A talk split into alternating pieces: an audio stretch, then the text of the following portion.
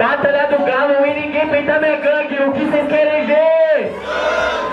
Olá, eu sou Bárbara Santos e esse é o Entre Rimas, o podcast que vai falar sobre a história do rap em Londrina. Olá, eu sou Bruno Souza e hoje daremos sequência ao episódio de polêmicas da Batalha da Concha. As turbulências enfrentadas pela Batalha da Concha não se resumiram a esse episódio. Cerca de dois anos depois, o evento organizado por WMC passou por outro momento polêmico. Os moradores dos prédios ao redor da concha começaram a jogar ovos nos rappers, o que gerou uma mudança radical. E assim, WMC tomou uma atitude que deslocou a Batalha da Concha para sempre. No meio de 2016, a gente teve um outro problema muito grave lá, que já não foi com a segurança pública, e sim com os moradores ali do centro comercial, que se achou no direito de tacar coisas lá para baixo, né? É, como tomate, podre, tomate, laranja, ovos. O que eles tacavam muito, eles gostavam muito de tacar ovos lá embaixo. Então toda sexta-feira é, vieram uma sequência de quase dois meses seguido, toda sexta-feira eles jogavam ovos lá embaixo no, na plateia, às vezes no palco, nos artistas ali, nos remadores. E a, acredito eu, porque eles acreditavam que aquela praça ali, Praça 1 de Maio, onde fica a concha, acredito eu que eles achavam que era o quintal da casa deles ali. E eles estavam desconfortável com essa ocupação cultural que tomou conta ali há muito tempo. Então se sentiram incomodados e acharam que tacando ovo lá, tacando as coisas lá embaixo, é, a gente ia sair dali. Eu não sei o que que pensou, o que que eles pensaram. Só que chegou um momento tão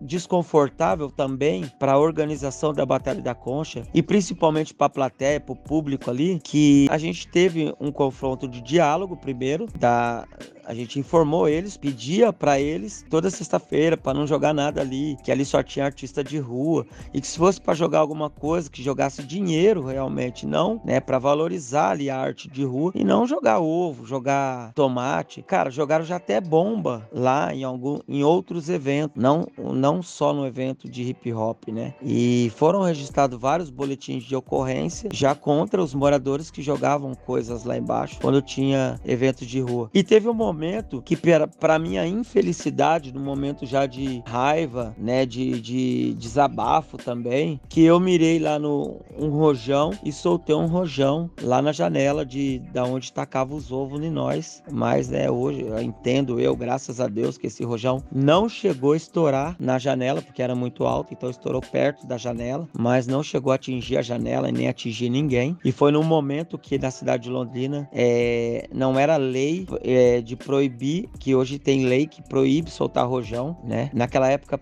é, podia sim tacar rojão, soltar rojão em qualquer dia e horário, principalmente o dia de jogo, e aquele dia tava tendo jogo também. Mas enfim, como naquele dia que eu soltei o rojão, tinha dois policiais é, disfarçados ali no meio da concha, já investigando alguma coisa de droga, ou se tinha ladrão, ou isso e aquilo, esses policiais acabaram me, me levando detido para a delegacia para eu esclare, esclarecer. É, para eu esclarecer por que, que eu soltei rojão, por que, que eu estava incenti incentivando, instigando a violência coletiva. Ah, falaram vários, várias é, falas técnicas que eu não me lembro agora e me acusaram de é, instigação de violência, como se eu tivesse ali pedindo pra galera é, ir lá quebrar o prédio, não sei o que, tal, tal, tal. Sendo que tem até o vídeo no YouTube que fala, os moradores, o, o pessoal ali da concha, eles, vamos lá, vamos subir lá. Eu falo, não, não, não, não sobe ninguém, não vai vai ninguém. Fica todo mundo aqui, eles não vão jogar mais ovo. Se jogar, a gente sobe. E graças a Deus não jogaram mais ovo, depois que eu já tinha soltado o rojão. E eu consegui controlar toda a situação ali, entendeu? Então,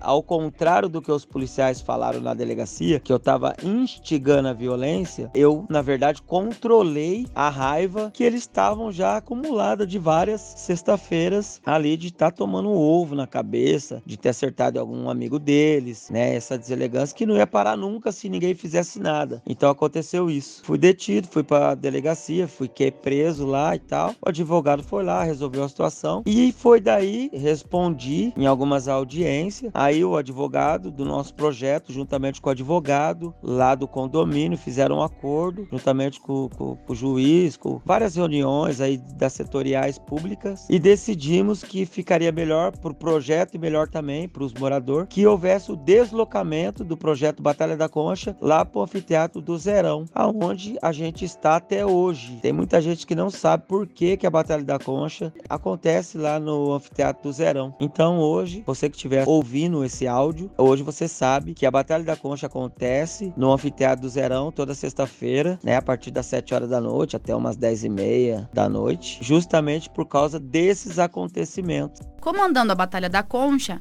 WMC reconhece a importância de levar o evento para vários pontos da cidade, democratizando o movimento hip hop em Londrina.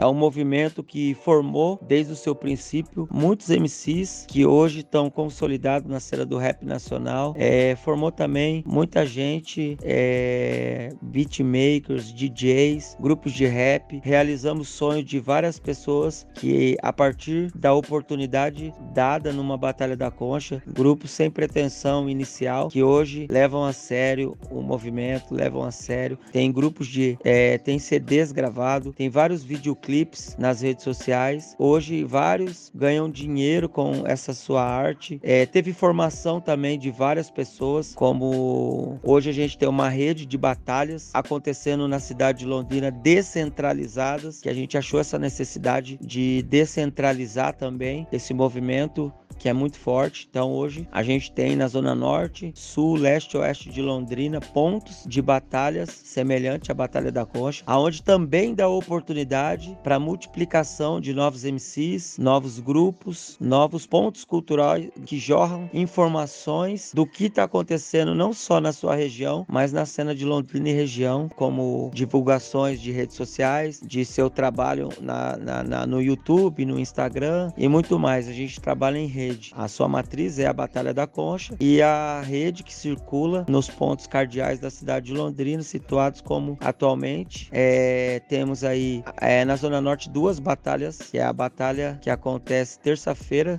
no Maria Cecília, chamada Batalha dos Cinco, e quarta-feira no Jardim Marieta, a Batalha do Galo. É, na Zona Sul de Londrina a gente tem a Batalha do Café, que voltou no Cafezal, e a Batalha do Inferninho, que está desativada, mas a gente pretende voltar. Na zona leste de Londrina, a gente tem a batalha desativada, que é a do Antares, e uma batalha ativa, que é a Batalha da Praça, que acontece ali perto do aeroporto também. Na zona oeste de Londrina, a gente tem a Batalha do Ramp, acontecendo ali no Jardim Bandeirantes, atrás do ginásio de esporte. E a Batalha Central, que é a da Concha, né? E algumas batalhas também que acontecem é, paralela a essa rede, que é a Batalha das Minas, tem a Batalha da Vibe, que acontece a cada dois meses, mais ou menos, lá no Vista Bela, entre outras batalhas que acontecem em alguns eventos. Com a formulação de novas batalhas na cidade, o movimento foi ganhando novos traços, talentos e histórias. Os passos seguintes você vai conhecer no próximo episódio.